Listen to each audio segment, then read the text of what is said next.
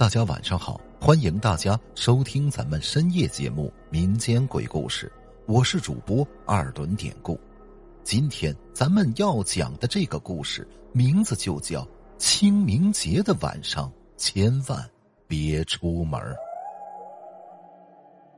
每逢清明节的晚上，是一年中阴气最重的日子。那几天晚上，阳气弱的人记得千万不要出门。不然很容易看到不干净的东西。下边咱们就讲讲一位网友他曾经在清明节这天晚上的一段恐怖经历。这位朋友说：“我记得我上中学时候的一个清明节，那天当时不放假还上课呢，而且要上晚自习。等晚自习之后，我便一个人回家。”回家的路上，我要经过很多条长长的古老巷子，不知道为什么，或许是没电，反正那天的路灯都坏了。此刻走在路上，只有月光照着我的身影，影子长长的，看着让我是心惊胆战。说来也奇怪。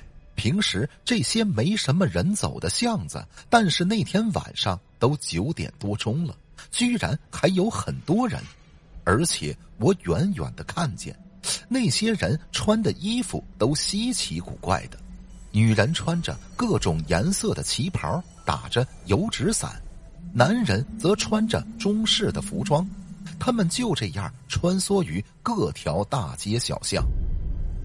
当时只有十五岁的我，虽然好奇，但是我可什么都不懂啊，只是单纯的想看看那些迎面而来、油纸伞下那婀娜多姿的女人，想知道她们究竟拥有怎样俏丽的脸庞。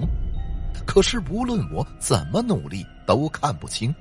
就这样，我往前走着，越走越近。等距离只有两三米的时候，我忍不住还是不好意思的看了过去。这一看，我当场就吓呆了。那女人居然没有头，打着油纸伞的女人，她脖子上竟然是空的。我吓得一声尖叫，疯狂的跑了起来，穿过了一条又一条的巷子。终于，我到达最后一条巷子，穿过这儿就能到家了。可是这条巷子从头到尾都是黑漆漆一片，是伸手不见五指的黑暗。我还是没有勇气穿越过去，只好扯着嗓子拼命的喊妈妈来接我。但是我喊了好久，也没人搭理我。眼看着天儿越来越黑。四周寂静无声的，我闭上眼睛，鼓起勇气玩命的跑。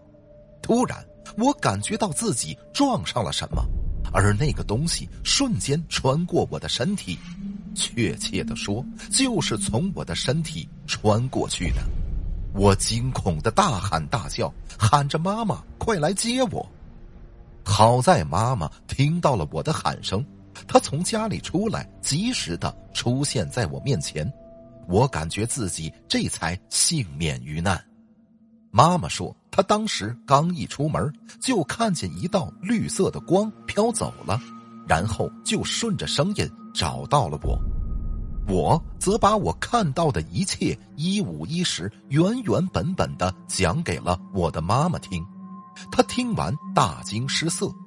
第二天早上，就带我去了附近的庙里求菩萨保佑，能赶走我身上沾染的阴气。就在那天不久之后，差不多有两个月，我的同学李雪得了白血病去世了。后来我知道，李雪她就是清明节那天晚上，也是下晚自习回家，当时她遇到很多打着灯笼的人。咱们上边说了，那天没有路灯，李雪她是接了路上的一个人递给她的一个灯笼。回家之后，李雪说，当时那个人看不出男女，也根本看不清容貌。也就是从那天没多久，李雪就发病去世了。从发病到去世相差也就前后一个多月的时间，同学们包括老师都感到十分的惋惜，也非常的悲痛。其实那个清明节晚上，我爸起初是出门去接我了，他一路上什么也没看见。我说的穿旗袍、打油纸伞的女人，还有中式衣服的男人，我爸说根本就不存在。他说街上很安静，他没有接到我就先回家了。其实他前脚刚回来，我后脚也就到家了。不管你们信不信，这是我亲身经历的事儿。在这儿，我想提醒各位：清明节这几天晚上最好不要出门。如果实在有事儿要出门，记得不要带伞出门。还有，走路不要回头，也不要接路上别人的东西。如果听见有人叫自己，也千万不要答应。切记，切记。好了，今天的这个小故事咱们就讲到这儿了。还是希望大家能通过订阅、点赞、转发、评论本专辑来支持一下咱们节目，分享故事、加群聊天。您可以加我的微信 PPT 五九二八八。节目最后，典故再次感谢您收听咱们民间鬼故事。那朋友们，咱们就下集再见。